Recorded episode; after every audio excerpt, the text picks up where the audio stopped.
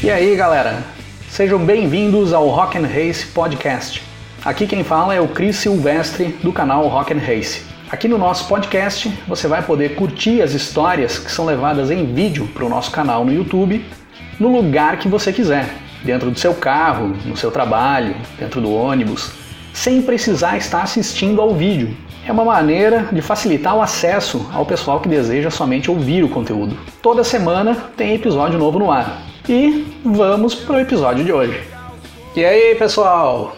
Tudo bem com vocês? Tempos atrás eu trouxe um vídeo aqui para o canal contando a história da última dobradinha brasileira na Fórmula 1 que fez 30 anos agora no ano passado, no ano de 2020. E naquela época em que aconteceu essa última dobradinha, há mais de 30 anos, nós éramos acostumados a ver com frequência dobradinhas brasileiras na Fórmula 1, principalmente na segunda metade dos anos 80. Era muito comum termos dois brasileiros nos lugares mais altos do pódio no final das provas. Então eu resolvi fazer um vídeo reunindo todas as dobradinhas brasileiras na história da Fórmula 1 e trazer aqui para o canal para contar para vocês. Então, vamos lá!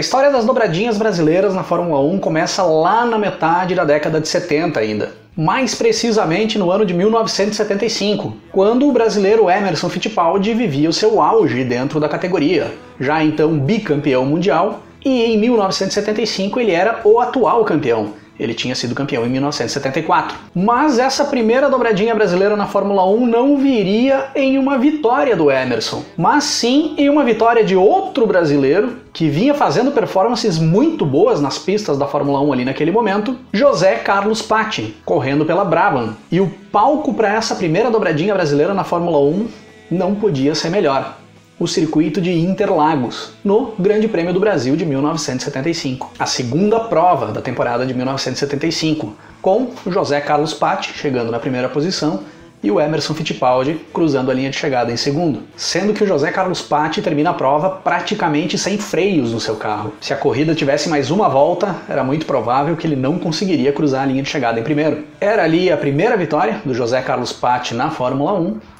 e viria a ser a única vitória na sua carreira, mas não seria a única dobradinha brasileira com participação do José Carlos Patti, pois oito grandes prêmios depois desse Grande Prêmio do Brasil, no Grande Prêmio da Grã-Bretanha de 1975, nós teríamos a segunda dobradinha brasileira na história da Fórmula 1. Aí, com o Emerson Fittipaldi conquistando a vitória, cruzando a linha de chegada em primeiro, e o José Carlos Patti na segunda posição, em uma prova maluca, que foi encerrada com antecedência por causa da chuva torrencial que caía em Silverstone ali naquele momento. E principalmente por causa da aquaplanagem na curva Club do circuito de Silverstone, onde acabou se formando uma montanha de carros acidentados ao final da prova. Inclusive o próprio José Carlos Patti se acidenta nessa curva e o carro dele também fica nessa montanha. Mas como o resultado final da prova foi definido por uma volta antes do Patti sofrer o acidente, ele conseguiu garantir a segunda posição e garantiu a segunda dobradinha brasileira na Fórmula 1. Mais uma dobradinha protagonizada por Fittipaldi e Patti. Após o ano de 1975, nós teríamos um hiato nas dobradinhas brasileiras.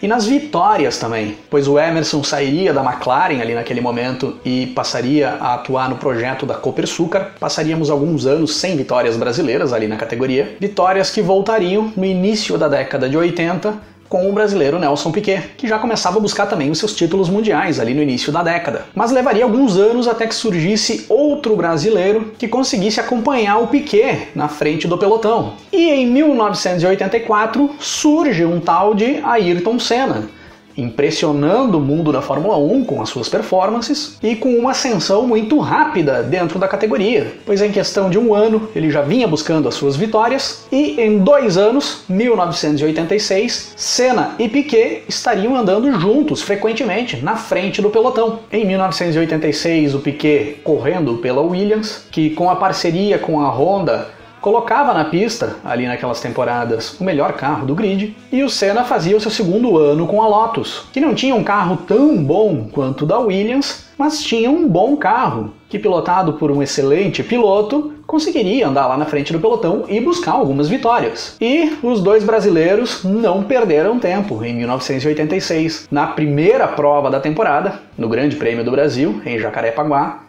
dobradinha brasileira, com Nelson Piquet em primeiro e Ayrton Senna em segundo. A terceira dobradinha brasileira na Fórmula 1 e a primeira dobradinha da parceria Senna-Piquet, que duraria por um bom tempo dentro da categoria. Tanto que, nove grandes prêmios depois, no Grande Prêmio da Alemanha, em Hockenheim, nova dobradinha brasileira, Nelson Piquet em primeiro, Ayrton Senna em segundo. Prova que ficou marcada pela interceptação de rádio do Nelson Piquet. A equipe Williams manda um rádio para o Mansell, chamando o Mansell para os boxes para fazer a sua troca de pneus, e o Piquet se antecipa ao Mansell e faz ele a parada no lugar do inglês, se apropriando dos pneus que a equipe tinha separado para o inglês, e se utilizando da estratégia para vencer a prova. E já na prova seguinte, no Grande Prêmio da Hungria de 1986, nós teríamos, na minha opinião, a maior performance brasileira nas pistas da Fórmula 1 até hoje, performance que proporcionou a maior ultrapassagem de todos os tempos, a qual eu já fiz vídeo aqui no canal e deixo o card aqui em cima para vocês e o link na descrição,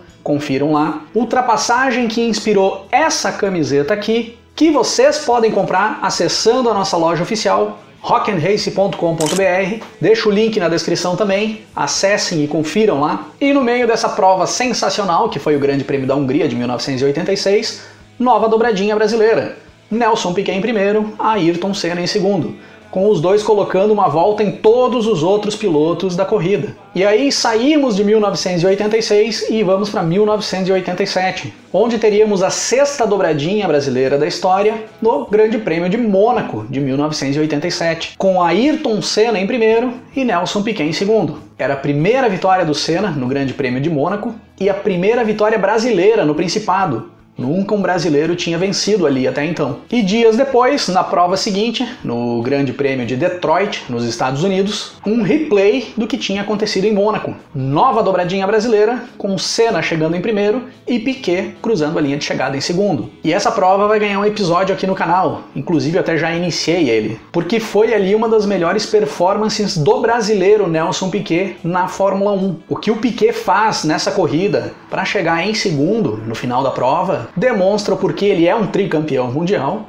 e por que muitos consideram ele um dos melhores de todos os tempos. Então, nos próximos dias, eu estou trazendo aqui para o canal um episódio sobre esse grande prêmio. Quatro grandes prêmios depois, no Grande Prêmio da Hungria de 1987, nova dobradinha brasileira, com Piquet em primeiro e Senna em segundo. Os dois se aproveitando do pé frio do inglês Nigel Mansell, que liderava a prova com folga e já tinha vitória praticamente garantida, quando escapam a porca de uma das rodas da sua Williams. E o Piquet e o Senna, que estavam bem distantes do inglês, se aproveitam do problema para chegarem nas duas primeiras posições novamente. Mais uma dobradinha brasileira. Dois grandes prêmios depois, no Grande Prêmio da Itália, em Monza, novamente os dois brasileiros protagonizando a corrida, com Piquet cruzando a linha de chegada em primeiro e Ayrton Senna na segunda posição. Em outra prova que também vai ganhar um episódio aqui no canal, porque foi uma das grandes disputas entre o Piquet e o Senna na pista por uma vitória na Fórmula 1. Então, em breve, um episódio sobre o Grande Prêmio da Itália de 1987 aqui no canal. Após o final de 1987, o Senna sai da Lotus e vai para a McLaren, o Piquet sai da Williams e vai para a Lotus, o Senna passa a viver ali o auge da sua carreira na Fórmula 1 e o Piquet começa a sua curva descendente, começa a andar mais para trás no pelotão, com a queda de rendimento que a Lotus vinha tendo ali naquelas temporadas. Então as dobradinhas vão ficando mais escassas, mas ainda veríamos dobradinhas brasileiras no ano de 1990, quando Piquet sai da Lotus e vai para Benetton, que vinha numa evolução dentro da Fórmula 1 ali naqueles anos. E os dois passam a andar juntos com mais frequência na parte da frente do pelotão. E no Grande Prêmio do Canadá de 1990, nós temos a décima dobradinha brasileira na história da Fórmula 1, com Senna chegando em primeiro e Nelson Piquet na segunda posição. Era ali o fechamento da sequência de dobradinhas brasileiras protagonizadas por Ayrton Senna e Nelson Piquet dentro da Fórmula 1. Mas não seria essa a última dobradinha brasileira até os dias de hoje, pois na penúltima prova da temporada de 1990, o Grande Prêmio do Japão, nós teríamos a 11ª e última dobradinha brasileira até os dias de hoje, com Nelson Piquet cruzando a linha de chegada em primeiro e Roberto Pupo Moreno estreando na equipe Benetton ali naquele final de semana como companheiro de equipe do Nelson Piquet, cruzando a linha de chegada na segunda posição. Como eu já disse lá no início do vídeo, eu já trouxe vídeo aqui para o canal contando a história dessa última dobradinha brasileira. Vou deixar o card aqui e o link na descrição. Confiram a história lá. Na minha opinião, essa não é a dobradinha mais performática de brasileiros da Fórmula 1, mas é a mais improvável, a mais bonita e a mais emocionante delas. Foi a forma mais bacana de encerrar essa sequência de 11 dobradinhas brasileiras no decorrer da história da categoria. Aquecimento global, discos voadores, chover asteroides, aquecimento global. Vale destaque também para mais duas provas que não chegaram a ser dobradinhas, pois tivemos dois pilotos brasileiros no pódio, mas não na primeira e segunda posição. Uma delas é o Grande Prêmio do Oeste dos Estados Unidos de 1980, em Long Beach, a primeira vitória do Nelson Piquet na categoria, onde tivemos o Emerson Fittipaldi na terceira posição nessa prova. Era a primeira vitória do Piquet e o último pódio do Emerson Fittipaldi na Fórmula 1. Muitos consideram esse o ato onde o Emerson passa o bastão para o Piquet numa troca de geração brasileira dentro da categoria. E a outra prova é o Grande Prêmio da Bélgica de 1991, onde nós tivemos o Ayrton Senna vencendo a prova, o Nelson Piquet chegando em terceiro e o Roberto Pupo Moreno na quarta posição. Não fosse o intrometido do Berger chegar em segundo, nós teríamos três brasileiros no pódio nessa prova, que eu considero o melhor resultado coletivo do Brasil dentro da Fórmula 1. Eu já trouxe também um episódio sobre essa prova aqui para o canal,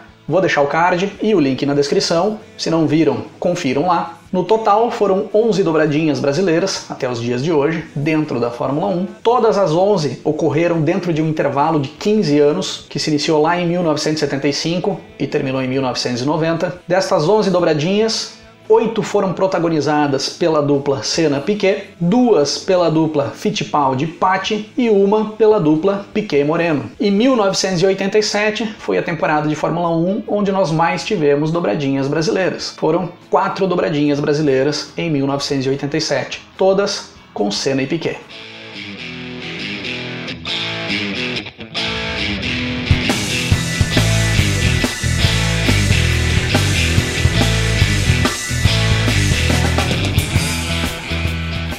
No início de 1975, quando José Carlos Patti e Emerson Fittipaldi faziam a primeira dobradinha brasileira na Fórmula 1, no Grande Prêmio do Brasil, era lançado um dos álbuns mais importantes da história do rock e da história da música em geral.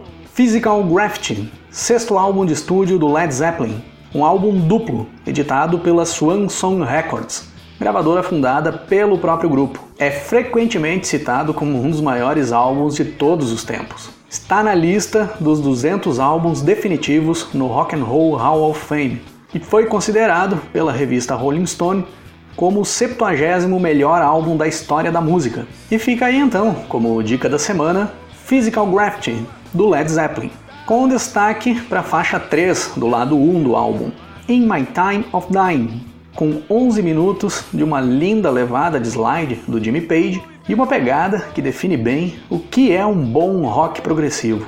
E para fechar o episódio de hoje, vamos ouvir a banda Césio 137, banda de Caxias do Sul, Rio Grande do Sul, com importante participação pelos palcos gaúchos lá por meados dos anos 2000. Tocando agora a faixa 1 do seu primeiro EP, Tóxica, rodando o disco em 1, 2, 3, foi!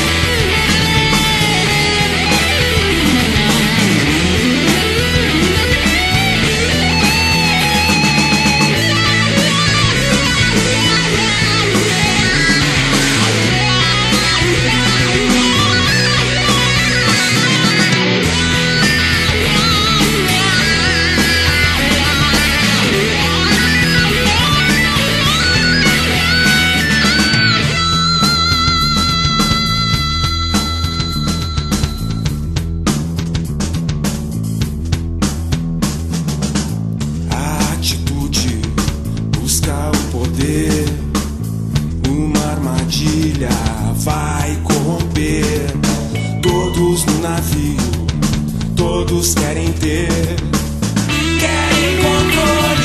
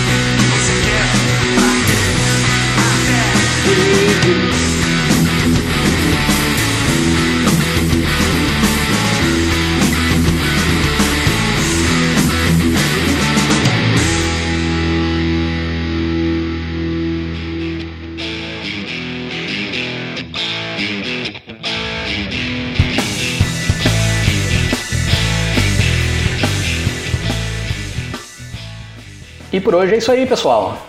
Se curtiu o programa de hoje, assine o nosso podcast e fica ligado que toda semana tem episódio novo no ar. Se quiser ter a experiência mais completa do nosso conteúdo, eu convido vocês a visitarem o nosso canal youtube.com/rock'n'race.